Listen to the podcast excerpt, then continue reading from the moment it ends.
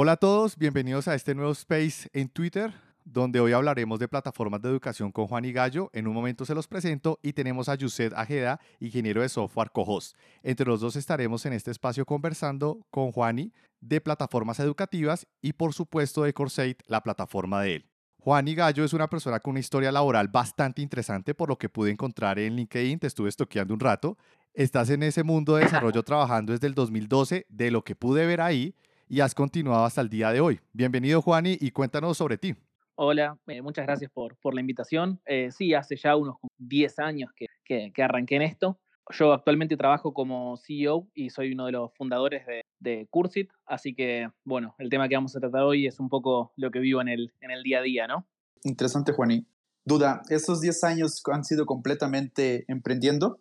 No, emprendiendo full time van aproximadamente dos años. Los ocho anteriores fueron trabajando todos en empresas, algunas locales y otras internacionales. Ok, ok.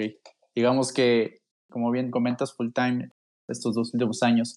Justo ahorita salió al inicio de la, de la plática, ¿no? Cursit. Bueno, al menos, por ejemplo, yo lo, lo vi, la, mi primera expresión fue Course y IT, ¿no? Todo relacionado a tecnologías de la información. Pero surge la, la, duda, ¿por qué plataforma, por qué una plataforma educativa? Dado que estos dos últimos años has estado emprendiendo, ¿por qué, ¿por qué una plataforma educativa? ¿Por qué no tal vez el siguiente Facebook, como algunas personas intentan eh, hacerlo, o tal vez algún e-commerce? Tú sabes, ¿no? Dentro de todo el ramo que, que existe para, o las posibilidades que tenemos para, eh, para emprender, ¿por qué una plataforma educativa? Bien, buenísimo, buenísima pregunta. Sí, yo antes de estar trabajando como de estar emprendiendo acá en Cursit, yo trabajé dando clases en, en otras plataformas educativas y veía que había un montón de potencial para desarrollar, como que había muchas cosas que eran muy parecidas a una facultad, no sé, como muy tradicional, ¿no? Entonces, cuando arrancamos con, con esto, lo primero que buscamos fue el hecho de tratar de que la gente pueda cursar de forma presencial o remota. Hasta hace muy poquito nosotros todavía teníamos oficinas acá en, Buenos Aires, Argentina, donde, donde empezó Cursit. Entonces vos podías elegir si venir a cursar o si cursar directamente desde tu casa. Y como todo el contenido quedaba grabado, bueno, básicamente no, importaba si no venías, podías seguir aprovechando eh, la clase y viéndola y haciendo preguntas y bueno, todas cosas de ese estilo, ¿no? Claro. Ok, ok, bastante, bastante interesante y excelente lo que, lo que nos cuentas. Pero desde tu experiencia y con lo que me acabas de comentar que se podía ir presencial, otras cosas eran remotas, mm, y de lo que acabas de decir o nos acabas de comentar de el gap que había, ¿cuáles son los esos gap o esos cambios para cubrir esos gap que deben ocurrir en el sistema educativo actual? Pues, o tradicionales para que realmente estas entidades educativas como las universidades estén actualizados al mundo de la educación en línea y lo que hoy en día espera pues una comunidad grandísima de gente joven, de personas jóvenes, de aprender de tecnología. Genial, yo, yo creo que, que, hay varias cosas. Lo que voy a hablar es un poco la realidad dentro, dentro de Argentina. No, no tengo data eh, actualizada sobre, sobre el resto de Latinoamérica, pero por lo menos acá en Argentina las universidades se actualizan de una forma muy, muy lenta.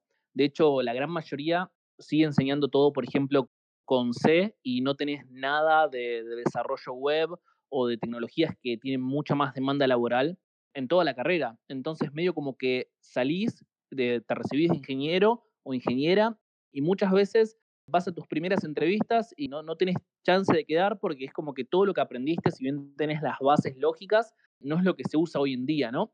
Entonces, yo creo que eso es uno de los principales problemas que hicieron otros esquemas un poco más informales tomen mucho peso. Y después lo segundo es que la gran mayoría de las universidades solamente están muy cerca de la capital. Entonces, con que vos vivas a 100 kilómetros o 200 kilómetros de la capital, ya se vuelve muy difícil poder acceder a, a educación de calidad, ¿no? Entonces la idea fue justamente eso, tratar de empezar a dar una metodología online que sea efectiva, que no sean simplemente clases por Zoom, como lo que nosotros hoy en día entendemos como, como online o lo que muchas personas entienden como online y accesible, ¿no? Que no importa dónde vivas, puedas, puedas acceder a este tipo de educación. Interesante, Juani. De hecho, digo, yo soy mexicano y créeme que no estamos muy alejados de la realidad a, lo que comentas que hay en Argentina. Pasa exactamente lo mismo. Yo hace ya un tiempo que, que salí de la universidad Y, sí, si no hubiese sido porque yo me formé tanto, digamos, en la universidad como fuera de, pues hubiese estado complicado es, pues poder hacer lo que ahora hago. Justamente, como bien comentas, todo es muy marcado, ¿no?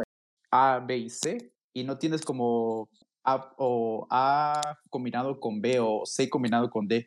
Y eso nos lleva a una pregunta que tengo hacia, hace tiempo eh, yo vi una TikTok, no sé qué tan familiarizado estés con esa plataforma y todas las pláticas que, que hay dentro de, dentro de esa plataforma, pero hay una muy famosa que es de Kevin Robinson, no sé si la has escuchado o, visto, que habla principalmente sobre, sobre cómo las escuelas están matando principalmente la creatividad. Eh, no sé si has tenido oportunidad de, de verla o escucharla. La, la, recuerdo, o sea, no, la vi hace mucho tiempo, pero, pero sí, sí, sí, la recuerdo, es súper famosa. Sí, básicamente digo, para las, igual invito a las, a las personas que están conectadas y si alguna, este, alguna persona desea agregar algo, puede levantar la mano sin problema. ¿eh? Pero sí, básicamente Ken Robinson, para los que no, no, no han escuchado o la han visto, básicamente lo que habla es que, y pone el ejemplo claro de, de una niña, eh, una niña que llega a su mamá con un médico y le dice, no, es que mi hija tiene problemas para, pues, para aprender digamos, de manera muy, muy resumida. Y lo que hace esta persona es simplemente agarrar, la cierra en un cuarto con música y empiezan a ver, y, y, que suceda lo que tenga que suceder. ¿Y qué es lo que pasa? Que la niña comienza a bailar y le responde, pues tu hija va a ser bailarina.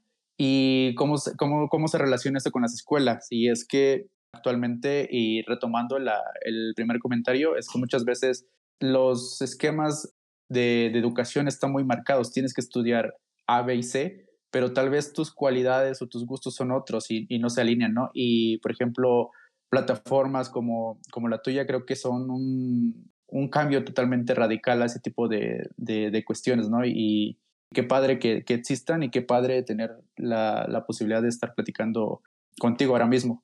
Y esta pregunta va dirigida principalmente, pues, en parte, ¿no? A, y todo esto que, que estoy mencionando en parte a tu país y no solo a tu país, sino a Latinoamérica en general, porque creo que todos estamos muy relacionados. ¿Cuándo crees o cuánto crees que tardaríamos en lograr eso? Es decir, en lograr de, dejar de matar la creatividad a través de la educación. Uh, qué pregunta, qué pregunta difícil de responder, ¿no? Creo que es algo que si lo queremos hacer desde los países en líneas generales, lo primero que deberíamos lograr es resolver un montón de cuestiones antes.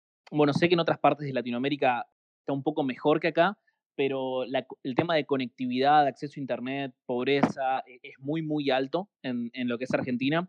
Entonces, como que creo que todavía nos faltan un montón de pasos para poder llegar a eso. Sin embargo, independientemente de las universidades públicas que hay acá, eh, las privadas tampoco dan acceso a, la información de forma tan libre como lo que hacen las plataformas educativas. Creo que, creo que un buen primer paso sería en que esas facultades privadas están homologadas y que pueden dar títulos oficiales, empiecen a dar estas cosas, ¿no? No sé, que las clases se puedan streamear o que el contenido quede grabado para pues se pueda volver a consumir, o que alguien no necesariamente tenga que ir de forma, de forma presencial y tener que dar un presente en cada una de las clases para después poder rendir, ¿no? Yo personalmente creo que, que la, la educación asincrónica es mucho más efectiva, también en parte por, por lo que decías recién, ¿no? ¿no? No meter a las personas en una caja y que tengan que estudiar de una manera como tan marcada, sino que puedan aprovechar y estudiar en el lugar que les quede cómodo, en el momento que les quede cómodos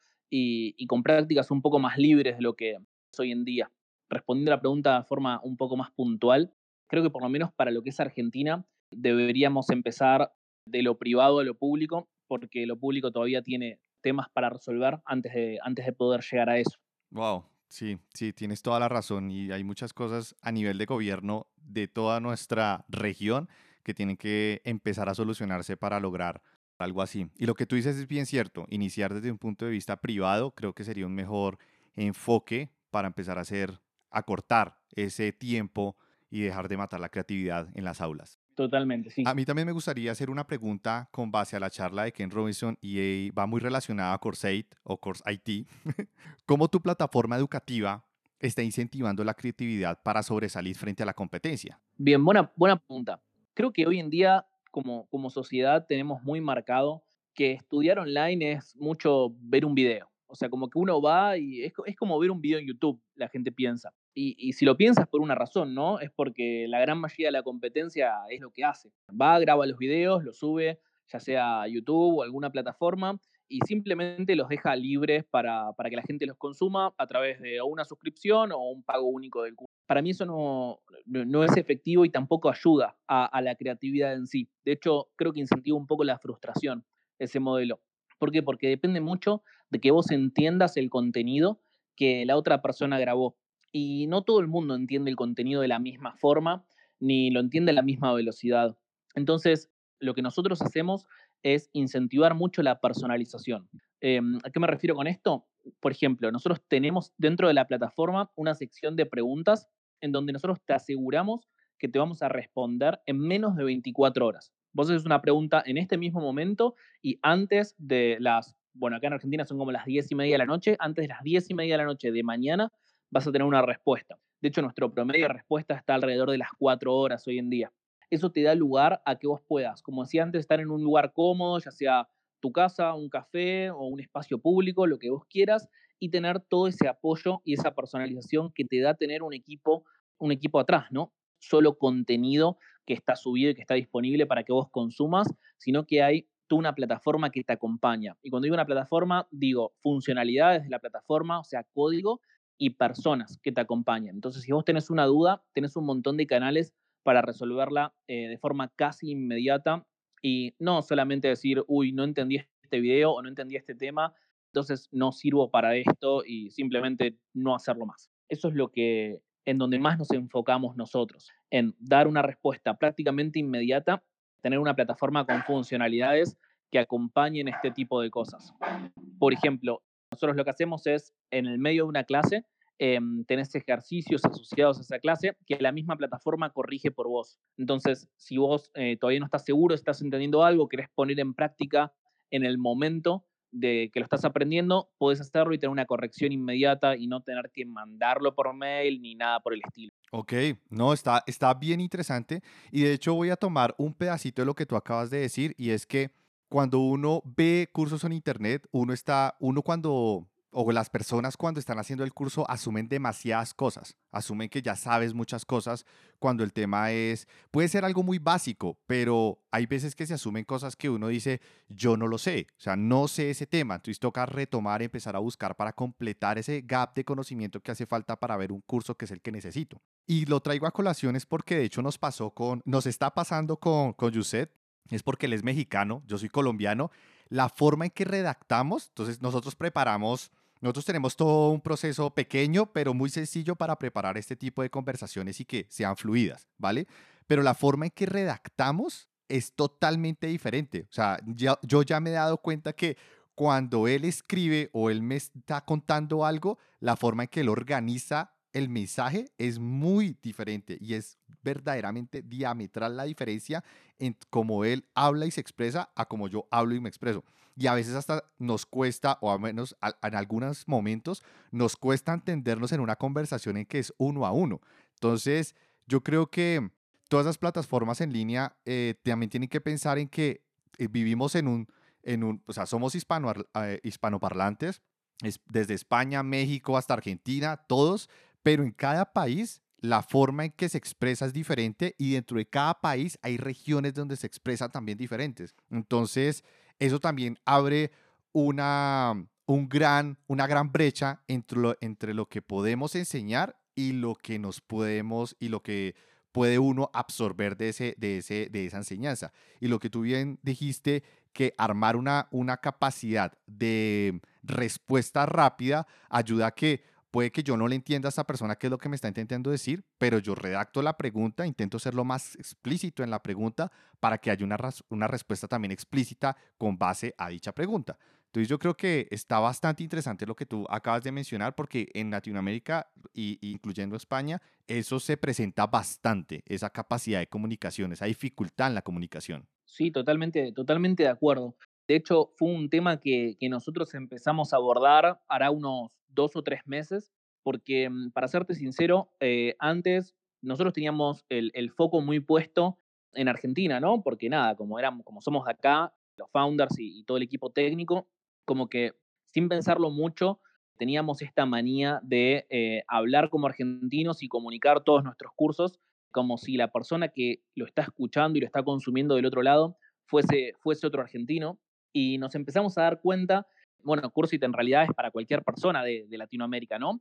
De hecho, tenemos bastantes personas de, de México, bastantes personas de Colombia, y nos empezamos a dar cuenta que cuando venían a hablar en Discord o cuando nos hacían las preguntas, había veces que usábamos términos que eran muy, muy locales y la persona no entendía, ¿no? Entonces, en base a eso, empezamos a repensar y a replantear todo nuestro contenido para tratar de hablarlo de una forma que sea más amena para que todos podamos entenderlo. Eh, así que si bien nunca se va a llegar a, la perfección, es como algo que, le empezamos a, poner mucha cabeza y pensarlo mucho. Estoy totalmente de acuerdo con vos, es, es muy difícil de, de encararlo y pensarlo. Completamente. De hecho, digo, este tema de que, que acaba de comentar Joao, o sea, yo lo, yo lo vivo, al menos en México, tan solo en un solo estado te encuentras con más de, de 100 formas diferentes de hablar e, en ciertos lugares muy, muy particulares por, el, por todo el pasado que hay de, de cómo las este, pues, diferentes etnias se fueron mezclando y todo eso genera nuevos, diferentes vocablos, en fin, es un, es un reto bastante interesante y algo que me gustaría retomar de, este, de toda esta conversación que, que hemos tenido, y al menos es la impresión que me está, me está dando, Cursit se enfoca principalmente en calidad y no en cantidad. Y, llega un punto donde eh, creo que, eh, yo creo que a ti principalmente te, te podría, te, podría llegar a, a, cuestionar las personas o inclusive tú mismo, ¿no? Porque eh, como CEO o inclusive como parte de esa mesa directiva es que como todo negocio necesita, necesita escalar. Y, por ejemplo, esta forma en que, en que dan esa respuesta en 24 horas, experiencia personalizada, ¿cómo manejan y en general, cómo, cómo manejas ese tipo de situaciones donde, ok, del lado, de, del lado, pues como plataforma, quiero brindar el mejor servicio, quiero brindar esa pues, calidad, ¿no? Como, como, como bien este, mencionaste a un inicio de, de esa experiencia personalizada, pero pues también llega la parte donde pues tienes que cubrir costos y demás. En general, digo, no enfocándome solamente en esa pregunta, ¿cuáles son esos pasos en falsos o todos esos retos que han venido que surgiendo a lo largo, ah, puede inclusive ser el tema del idioma, eh, antes de llegar a lo que son ahora o lo, que es ahora Cursit? Sí, perfecto. Es algo bastante complejo. De hecho, nosotros tomamos, tomamos como premisa que, que preferimos crecer un poquito más lento pero siempre asegurándole la calidad en lo que es contenido y lo que es soporte a, todos nuestros usuarios. Hoy en día Cursip es una empresa que no recibe inversión externa por ese mismo motivo, porque si vos salís a buscar inversión o, o empezás a sumar actores externos a tu empresa, van a empezar a tratar de buscar resultados más rápido y van a incentivar que saques muchísimos cursos en muy poco tiempo y eso, por más buena voluntad que todo el mundo tenga, va a hacer que la calidad baje. Entonces, nuestro foco principal está en la calidad. La gran mayoría de nuestros cursos, para, para lo que es hoy en día, te diría que un 90% están producidos por personas del equipo que están contratadas full time dentro, dentro de Cursit. Hoy en día sí es verdad que, que algunos cursos que se nos van un poco de nuestro expertise los estamos empezando a terciarizar, pero para que se den una idea, nosotros eh, planteamos que un curso tarda en desarrollarse entre dos y tres meses, cuando en cualquier otro lado el tiempo de grabación es una semana. Eso es porque nosotros nos enfocamos mucho en que contenido quede como nosotros queremos, que los ejercicios queden bien armados, que el examen final quede bien armado y, no simplemente decir, bueno, saco muchos cursos solo por sacarlos, porque eso a la gente le va a llamar la atención y vamos a tener más, más suscriptores. Eso por un lado, para, para responder en cuanto a la cantidad de cursos y a la calidad.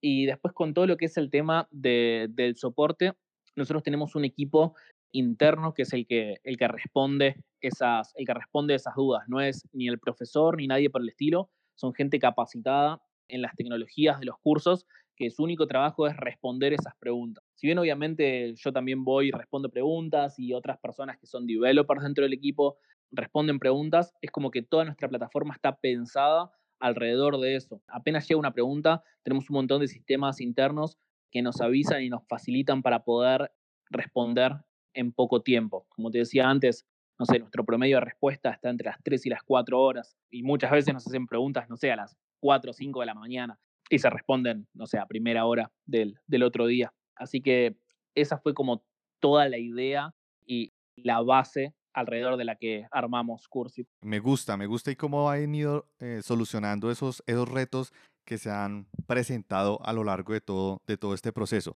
Para continuar, actualmente cuántas personas trabajas en Cursate? Mencionaste que tu equipo, el equipo de personas que contesta, que construye el, el curso, pero ¿cuántas son y quiénes son? ¿Con quiénes empezaste? Eh, ¿Cuántas son actualmente? ¿Quiénes son estas personas? ¿De dónde vinieron? Cuéntanos un poco de, de todo tu equipo. Bien, actualmente el equipo son seis personas trabajando, trabajando prácticamente tiempo completo. Tenemos personas trabajando en marketing, personas trabajando en el desarrollo de la plataforma y personas trabajando en la generación de, contenidos de, la misma. Obviamente, desde que, desde que empezamos, fueron pasando un montón de personas, algunas siguen eh, desde el comienzo hasta el día de hoy y otras se fueron dando de baja. Esto fue también porque nuestro modelo de negocio fue cambiando. Piensen que Cursit arrancó hace un poquitito más de dos años y en el medio tuvimos una pandemia, ¿no? Que hizo que nuestra oficina, por ejemplo, quede, quede cerrada más de un año y bueno, que el modelo de negocio en sí pivotee. Entonces, por ejemplo, antes teníamos profesores contratados que, que, solamente daban las clases.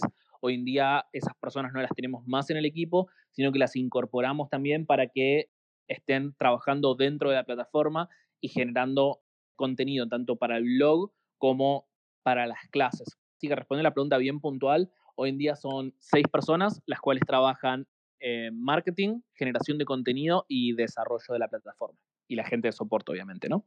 Es bastante interesante el reto, ¿no? Con seis personas y dar todo ese soporte, me suena a que sí es un, un reto interesante, porque digo, es, es, es pues como bien lo mencionas, marketing, realizar los cursos, atender respuestas, el soporte como tal, que puede que la plataforma se, se, se caiga o, o, algo esté fallando, ¿no? Es, es estar en todas partes.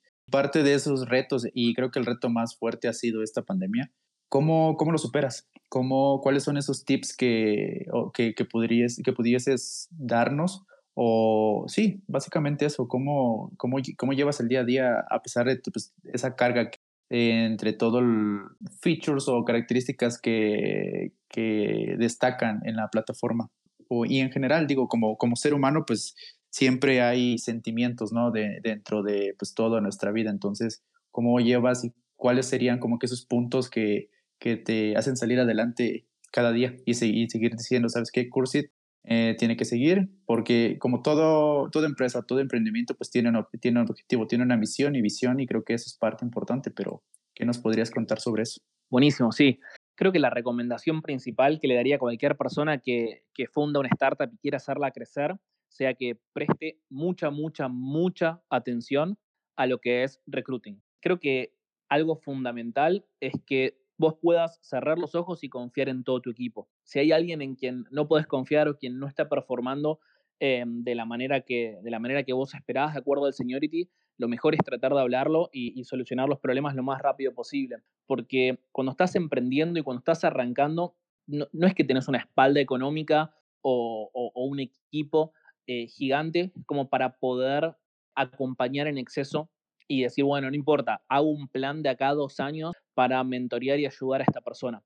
Entonces, creo que, creo que una de las, de las mejores cosas que, un emprendimiento puede hacer es contratar gente que tenga mucha, mucho potencial, pero que principalmente sea muy confiable.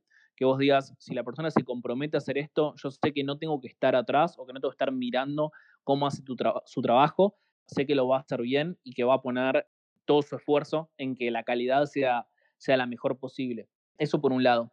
Después por el otro, que capaz que suena un poco a, contradicción, pero es no dejar los procesos para muy tarde. Uno muchas veces usa como excusa de no, tengo que hacer muchas cosas, entonces no puedo armar procesos o, o no puedo hacer code reviews o no puedo revisar esta campaña de marketing y eso hace que, que cada vez ese, e, ese caos sea, sea más grande. Entonces, mi segunda recomendación es traten de tener eh, procesos internos. Que si tienen que hacer un code review, no, que, algo no vaya a producción directamente, porque eventualmente una vez sale bien, dos veces sale bien, pero la tercera se rompe. Y cuando la tercera vez se rompe, tus usuarios empiezan a perder confianza en vos y al fin de cuentas vos terminás invirtiendo un montón de tiempo en solucionar eso. Entonces, nada, vendría, vendría a ser eso, como tengan eh, tengan procesos internos que, que, les sirvan, sin caer en lo que es burocracia, pero, pero cosas que les sirvan. Esas son como las dos, como las dos, los dos pilares que, que le recomendaría a cualquier persona que, que arranca un, emprendimiento y que empieza ya a contratar gente y, y a crecer un poquito más. Pues muy, muy interesante y de hecho tú mencionaste uno que siempre, siempre me ha costado yo voy a, yo en este momento voy por mi sexto emprendimiento. Los otros cinco han fracasado por diferentes razones. El último fue por la pandemia. Indudablemente la mayoría eh, de pequeñas startups y proyectos que estaban naciendo en muchos países se vieron afectados, detenidos o muertos por la pandemia. Yo el mío fue uno de esos y de los otros he aprendido muchas cosas. Pero creo que lo que más me ha costado aprender y, y es difícil porque es muy complejo encontrar personas que se apasionen también por lo que tú haces y que tú no tengas que estar encima de esas personas diciéndoles lo que tienen que hacer, sino ya confiar en que lo van a hacer efectivamente. ¿Tú cómo haces para esos demonios o esos, esos pensamientos de decir, ¿será que esta persona sí está haciendo lo que tiene que hacer? O voy, la, la reviso, voy, la asisto, voy, miro a ver si, si, si está trabajando, porque a veces eso me pasa, como que yo intento confiar, pero no falta ese ser interno que desconfía de todo el mundo, porque pues al menos en Colombia nosotros desconfiamos hasta de nosotros mismos, es, es, increíble, nos escondemos plata de nosotros mismos porque sabemos que nos la vamos a gastar. Entonces, ese tipo de cosas, ¿cómo lidias con eso para, para poder confiar y, y, desembocar esa confianza en los demás? Buena, muy, muy buena pregunta creo que la ventaja que, tiene Cursit es que todavía a nivel cantidad de personas es pequeña. Como les decía antes, somos solamente seis personas y con todas tuve la chance de, trabajar antes bastante tiempo. O sea, como que mi trabajo a la hora de, armar el equipo fue decir, bueno, ¿con qué personas trabajé? Estuve cómodo y confiado en ese trabajo, que, performaron bien, como para traerlas, hacerles una una oferta para que vengan a trabajar conmigo. Eso como que creo que es un beneficio de, no haber salido a contratar muchísima gente y tratar de armar un equipo gigante y ir un poco, un poco más, más calmo. Pero este problema creo que pasa en todo el mundo, porque una vez estaba hablando con, con una product manager de, de, Facebook, alguien, bueno, en un momento, no sé, como que dio lugar a, que le hagamos preguntas y, y, alguien le preguntó, bueno, hoy en día en Facebook, esto le estoy hablando ahora unos tres años, ¿no? ¿Cuál es el problema más grande que tienen? Y la respuesta, la respuesta de la Product Manager fue recruiting. Eh, nos cuesta mucho contratar, lo cual uno como que medio que se sorprendería, ¿no? Porque si decís, bueno, sos una de las empresas más grandes del mundo, o sea, tenés Facebook, tenés Instagram, ¿cómo es que te puede costar contratar personas? No sé, prácticamente todo el mundo quiere trabajar con vos. Y bueno, es algo que, que, uno, que uno tiene que entender, ¿no? Es decir, no hay que contratar tan rápido, es preferible ir un poco más lento, un poco más lento, pero, pero un poco más seguro, porque en cuanto te llevas malas experiencias, después es mucho, muy difícil volver a confiar y volver atrás y decir, bueno, hago como que no pasó nada. Entonces, yo por eso no soy, no soy muy fan del término que se conoce como hypergrowth y me gusta más un crecimiento constante, pero, pero un poco más lento. Sí, sí, sí, sí, estoy totalmente de acuerdo contigo. Pero igual, no deja de costar, no deja de, de ser un poco estresante todo el, todo el proceso. bueno, quiero conocer un poco tu opinión y es que uno de los mayores competidores de las plataformas educativas es YouTube y pues las redes sociales en general, donde uno encuentra pues mucho contenido diverso de diversos temas y de muchos tópicos y de lo que casi que uno quiera lo encuentra. ¿Qué piensas de esto y cómo afecta o puede llegar a favorecer, sí, que puede ser, a Courseit? Eso, eso hay un montón y es algo que a mí al principio me, afectaba bastante y trataba de seguirlo bastante, de, de ver qué personas en español generaban contenido gratuito en YouTube y, hablar y tratar de que hagan un curso para nosotros en vez de que suban, suban contenido gratuito a, la plataforma. Pero cuando te sentás a, pensarlo eh, en frío, te terminas dando cuenta que en realidad YouTube no, no es tu competencia si vos tenés una plataforma educativa que apunta a lo que apunta Cursit. ¿Por qué? Porque la realidad es que a la cantidad de gente que le puede llegar a servir aprender de 0 a 100 lo que todo, todo por YouTube, es, es realmente muy poca. Capaz que ustedes tienen la, la suerte de, de ser una de esas personas, pero es muy difícil aprender y poder conseguir un trabajo y entender cómo funcionan las entrevistas y cómo pasar las entrevistas y que alguien te ayude, te haga una code review en tus primeros challenges, todo por, por YouTube, porque creo que caemos en el problema que hablábamos al principio, que, que no hay personalización, que solamente sos un viewer más de un video que ya está grabado y no, no, se va a moldear por vos. O sea, como que no es un lugar para hacer una pregunta o para hacer muchas preguntas a las personas que, que grabaron ese video. Entonces, creo que está buenísimo que generen contenido gratuito. Sirve. De hecho, nosotros en Cursit estamos empezando a hacerlo. El año pasado lo, hicimos un poco, este año tenemos planes de hacerlo todavía más. Y uno dice, bueno, pero estás loco, o sea, estás generando contenido gratuito, entonces te estás generando tu propia competencia. Pero como les decía antes, creo que es muy poco el porcentaje de personas que pueden aprender de 0 a 100 solamente con contenido gratuito, porque mm, aprender a programar al fin de cuentas no es algo fácil. Muchas personas salieron a venderlo como que, como que es algo fácil, pero, pero no es algo fácil, es algo que, que, cuesta, que cuesta como cualquier otra cosa, que cuesta como aprender a hablar inglés o como aprender a andar en bicicleta. Entonces, creo que no es una competencia directa, sino que, que es más como, como un complemento para la educación que damos nosotros. Ok, y quisiera saber cuáles son los planes de Cursate, sus próximos cursos, qué contenido nuevo viene en camino. Vienen un montón de cosas. Miren, para de acá a, a marzo Ahora, para mitad de marzo, se vienen varios cursos de todo lo que es la rama de infraestructura, eh, específicamente en, el mundo, bueno, la gran mayoría, en realidad no todos, en el mundo de AWS. Eh, se viene un curso de EC2, uno de S3, se viene uno de cómo configurar tu cuenta en general y cómo mantener tus costos de infraestructura bajos. Se viene un curso de Docker, uno de Circle CI, que vendría a ser integración continua. Eso en lo que es la rama de infraestructura. Y después también se vienen varios en la rama de eh, backend. Ok, está, suena, suena genial. Y de hecho, en los de infraestructura, ¿qué temas específicamente? Pues ya me mencionaste algunos, pero ¿cómo, cómo va a ser? O hay, porque yo soy más de infraestructura, yo soy más de back, sí, sí, back de corazón. Me gustaría conocer un poquito más en esa área. ¿Qué, qué, qué vamos a ver? Sí, en, en, los de infra, creo que el principal, no sé si el principal, pero uno de los grandes problemas que, tenemos los, los developers es que muchas veces sabemos programar en un lenguaje, pero después no sabemos cómo materializar lo que hicimos, cómo llevar eso a producción. Y es un skill que en realidad es súper, mega importante. Entonces, eh, vamos a hacer mucho foco en cómo crear, un, cómo crear instancias, cómo deployar nuestro, nuestro código en esas instancias y cómo hacer que el código eh, pueda escalar. Si viene, no sé, un pico de tráfico o si alguien trata de tirarnos la plataforma, o qué pasa si estoy gastando mucho dinero y necesito bajar los costos eh, dentro de lo que es AWS. Es como que el foco va a estar puesto principalmente en eso, en decir, bueno, tengo mi código listo, ¿cómo hago para que los usuarios puedan consumirlo, puedan, ver, puedan verlo y esto pueda escalar, ¿no? Hay, hay algo, de hecho, hay algo que toca bastante interesante y en lo particular, al menos a mí, las plataformas, digo, yo me gusta mucho más que consumir videos, leer, pero cuando llego a, tomar algún curso, algo que me enfoco mucho es que, y, creo que lo acabas de tocar, eh, es situaciones reales, realmente digo. Un, un, curso de que me enseñan a, a, por ejemplo, a usar EasyTo, está bien, digo, pero al final lo encuentras en la, en la plata, en, digamos, en la documentación, ¿no?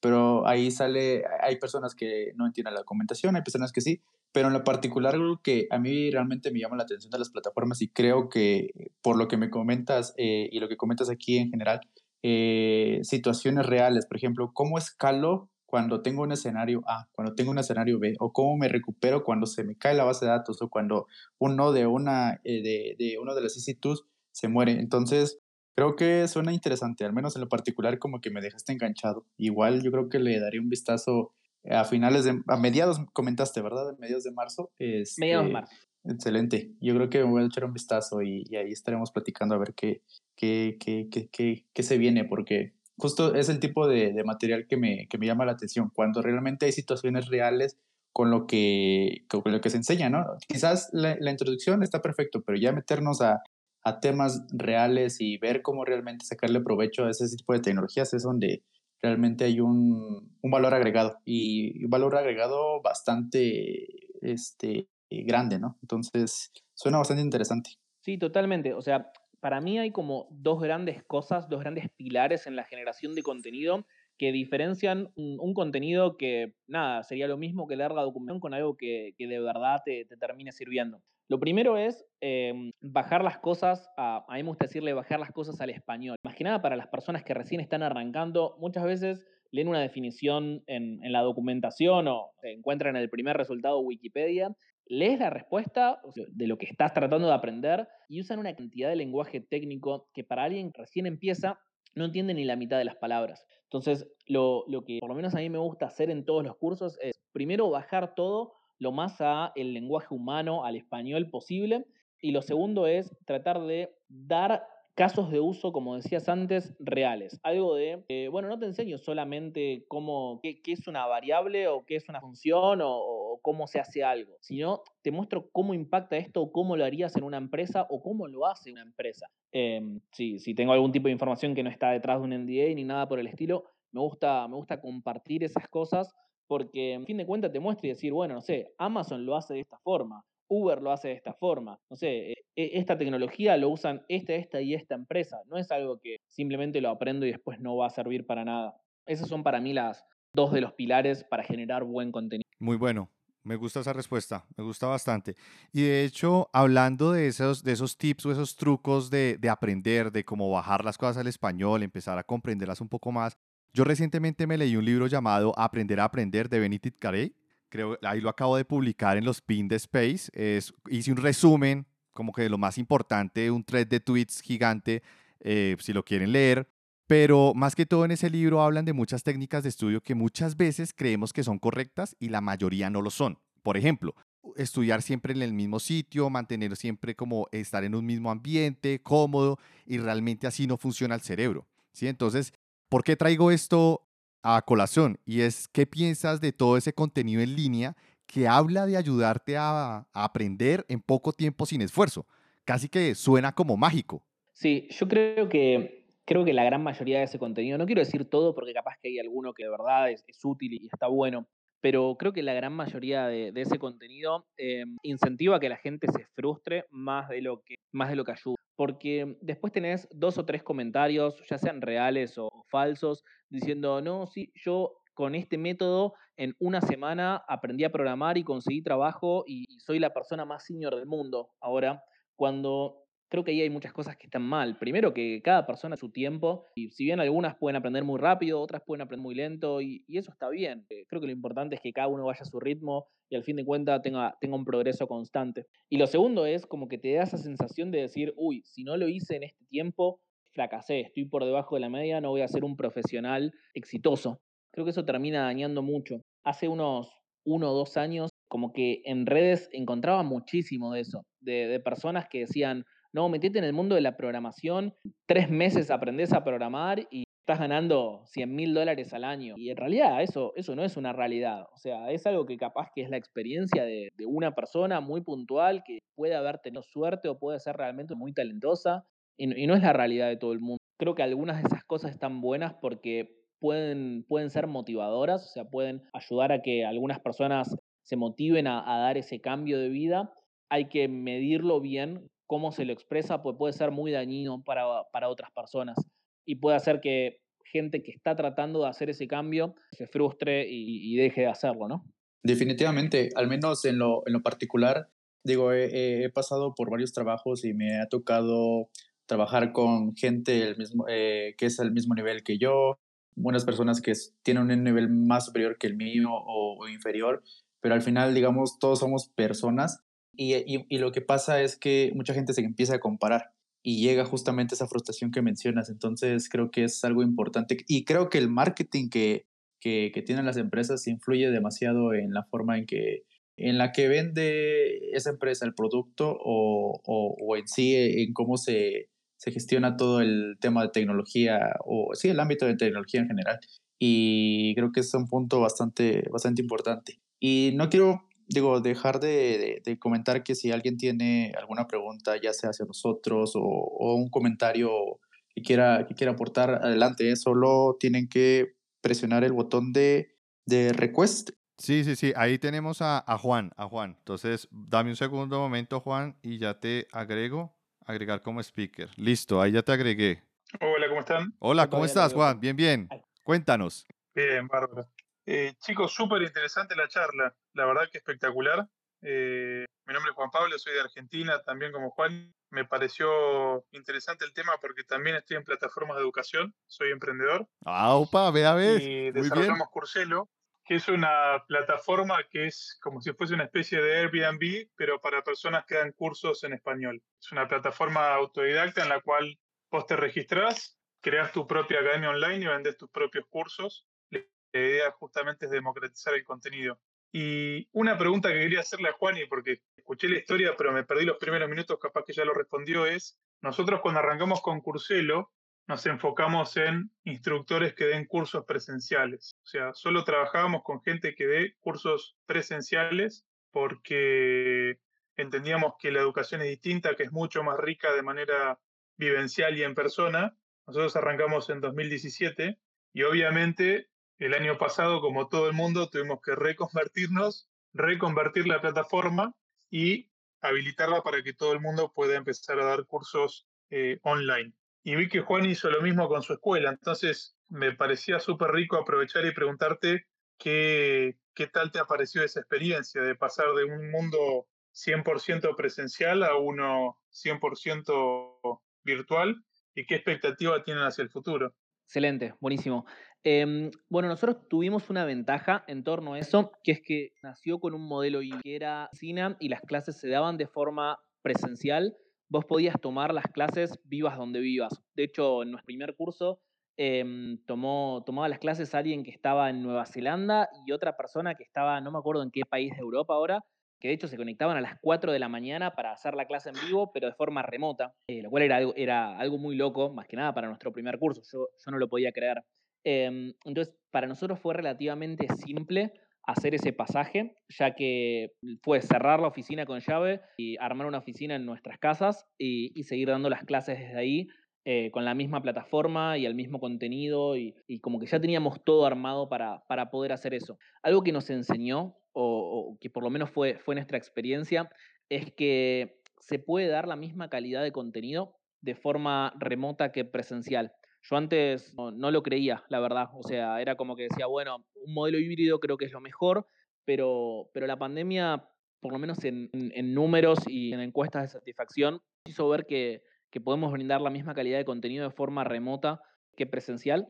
Y por eso, de hecho, viernes pasado, si no me confundo, cerramos definitivamente las oficinas que, que, teníamos acá en Buenos Aires y, pasamos a, un modelo 100% remoto. Así que nada, si bien la pandemia obviamente trajo eh, infinitas cosas malas, punto de vista laboral nos trajo un montón de, aprendizajes y, cambios que, creo que son en un, en un buen rumbo.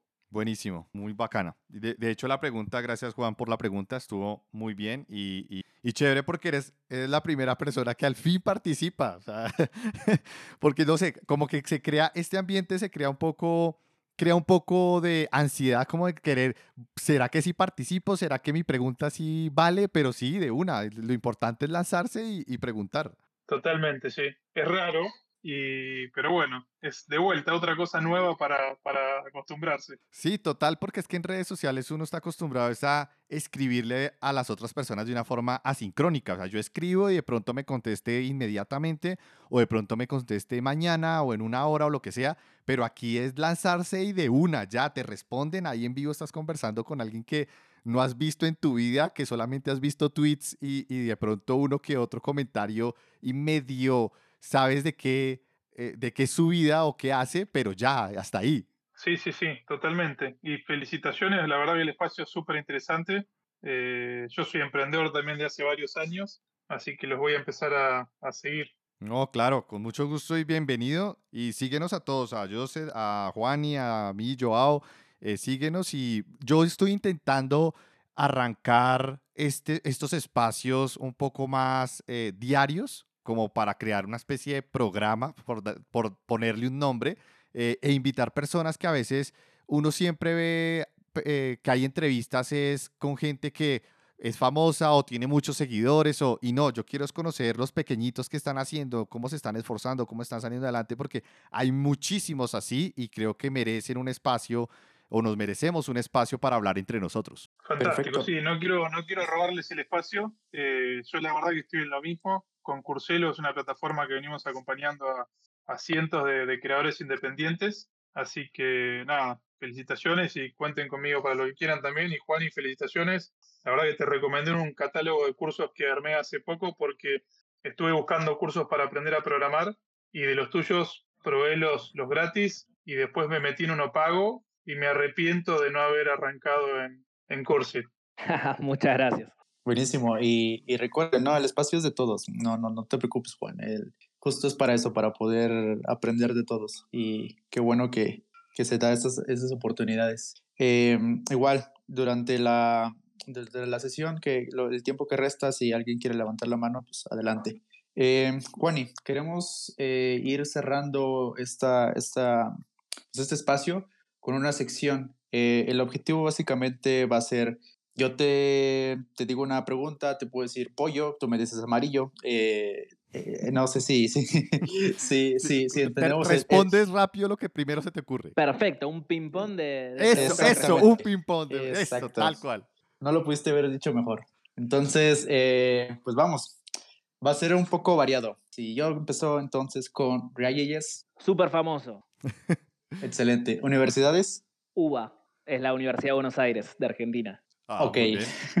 Interesante. ¿Facebook? No me gusta. ¿HTML? Definitivamente un lenguaje de programación, aunque a la gente no le gusta. A eso queríamos llegar. A eso, sí, sí, sí. Le pegaste el punto. ¿Taps? Eh, React Native. Excelente. ¿DevOps? Eh, uf, Escalabilidad. Perfecto. SpaceX. Me encanta. Futuro. Excelente. Y cerramos con una. ¿Platzi? Difícil. Difícil. si, quieres me puedo explayar un poco más ahí. Dale, dale, dale. adelante, adelante. Estamos cerrando, dale, dale, aprovecha. Ahí, es una pregunta que me hacen bastante. Em, realmente me hacen bastante. Luego me dicen, bueno, pero ¿cómo, cómo te ves compitiendo contra, contra Platzi, ¿no? Una, una plataforma tan grande, que, tiene tanta plata, levanta tanta plata y demás. Em, la realidad, yo, como les decía antes, yo no, los veo como una, competencia relativamente directa. Eh, de hecho, creo que está buenísimo que, aparte de Cursit existan un montón de, otras plataformas que, den otros modelos que no sean necesariamente iguales a lo que hacemos nosotros para que cada uno pueda aprender donde más le convenga. Em, mi recomendación para, cualquier persona a la hora de, a la hora de aprender sinceramente, elijan los que más les convenga, ¿eh? no importa si es Platzi, Cursit eh, o YouTube, es traten de investigar un poco antes, porque mm, aprender e, es, es, un compromiso muy grande quién les va a enseñar. No importa si es programación o qué es lo que le van a enseñar, pero es un compromiso muy grande, tanto económico como de tiempo. Entonces, no, no se guíen solamente por quien tiene mucha plata o por quien hace mucho marketing, eh, y esto no solamente por Platzi, por, por, un montón de, plataformas que hay, sino busquen, busquen el contenido, o sea, fíjense quién da ese contenido, consuman si tiene algún tipo de contenido gratuito para ver si les gusta o si no les gusta. Y, pregúntense, o sea, ¿qué les da diferente Platzi a Cursit? ¿Qué les da diferente Cursit a YouTube? ¿Y qué les da diferencia una plataforma a la otra? ¿Qué, qué precio tiene? ¿Quién enseña? quién no enseña y, no se dejen guiar solamente por los números, porque los números muchas veces están inflados o muchas veces están acomodados para que se vean lindos. Em, no estoy diciendo que sean mentira, ¿eh? pero digo, están acomodados para que se vean lindos. Entonces, aprovechen lo que a ustedes les sirve y no necesariamente lo que, lo que es conocido. Esa es mi, mi recomendación para... Completamente de acuerdo, Juani. al final, creo que es un complemento. Es simplemente tomar todo lo bueno que hay en el mercado y pues sacarle provecho. El chiste es crecer como persona y crecer como región. Creo que eso es lo importante al final. Creo que esas, esas discusiones tan famosas que llegan a existir en Twitter donde, no, yo, yo, yo tengo la verdad absoluta y, en fin, digo, no quiero andar mucho, pero creo que todos los de aquí hemos visto ese tipo de discusiones. Al final, creo que no vale la pena. no, a mí me encantan, a mí me encantan. Yo, yo, me divierto leyéndolas. Ah, yo, yo siempre lo digo, yo, yo todo, todo el tiempo lo digo. A mí me encanta ver esas peleas porque dan mucha risa. Eso es mejor que ver un programa cómico con un show, un stand-up. En serio, es muy cómico. A mí me encanta, a mí me encanta. Claro, claro, digo, sin, sin tomarlo tan personal y al final tomarlo como risas y creo que está bien, ¿no? Pero tomarlo ya algo personal y empezar a, a, discutir o a agredir a la persona como que no, sí, no, ya, ya, ese punto no, sí, totalmente. Sí, exactamente. Sí, desde risas creo que estamos bien. Muchas gracias, Juani. Excelente, muchas gracias a ustedes por el espacio y también a todas las personas que nos escucharon acá en vivo e en directo y a las que nos van a escuchar después en el podcast. Claro, totalmente. Muchísimas gracias a todos y nos estamos hablando. Chao, chao. Gracias, adiós. Vale, chao.